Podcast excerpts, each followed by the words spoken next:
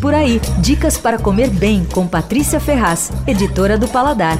O mercado de Pinheiros tem alguns lugares gostosos e bem informais para o almoço. Tem o Café Mocotó, a comedoria do Tito Gonzalez e a pizzaria Nápoles Central. Os três são super bacanas e valem a visita. Mas o que anda bombando ali agora é a hamburgueria C6. Ela fica do lado de fora do mercado no estacionamento, tem umas mesas comunitárias de madeira, janelões, é um lugar interessante. A cozinha tem grelha, chapa e um equipamento que assa ou grelha e defuma ao mesmo tempo. Conforme a receita, o hambúrguer é preparado em um desses equipamentos. Os discos de carne prensados prensados, os hambúrgueres mais comuns, são feitos na chapa. É assim que eles fazem, por exemplo, o X-Bacon, uh, os hambúrgueres mais simples e até o vegetariano, que agora aí tem obrigatório em hamburguerias. Né? Os hambúrgueres altos e maiores saem da parrilha, são os mais interessantes. O cheeseburger vem com queijo gaúcho chamado Mãe Natureza, um queijo amarelo bem amanteigado. Aí tem o carbão, que é cheio de graça, leva queijo colonial, bacon, redução de vinagre de vinho, tomate chamuscado e uma maionese da casa. E tem um chamado POC, que é um escândalo, com ovo pochê,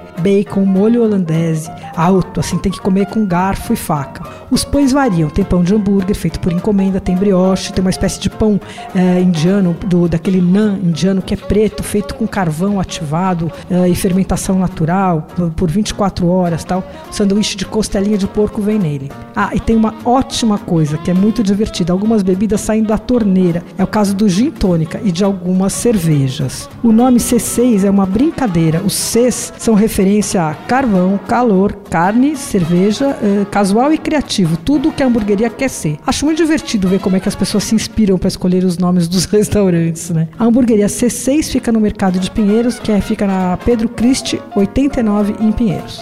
Você ouviu Por Aí. Dicas para comer bem com Patrícia Ferraz, editora do Paladar.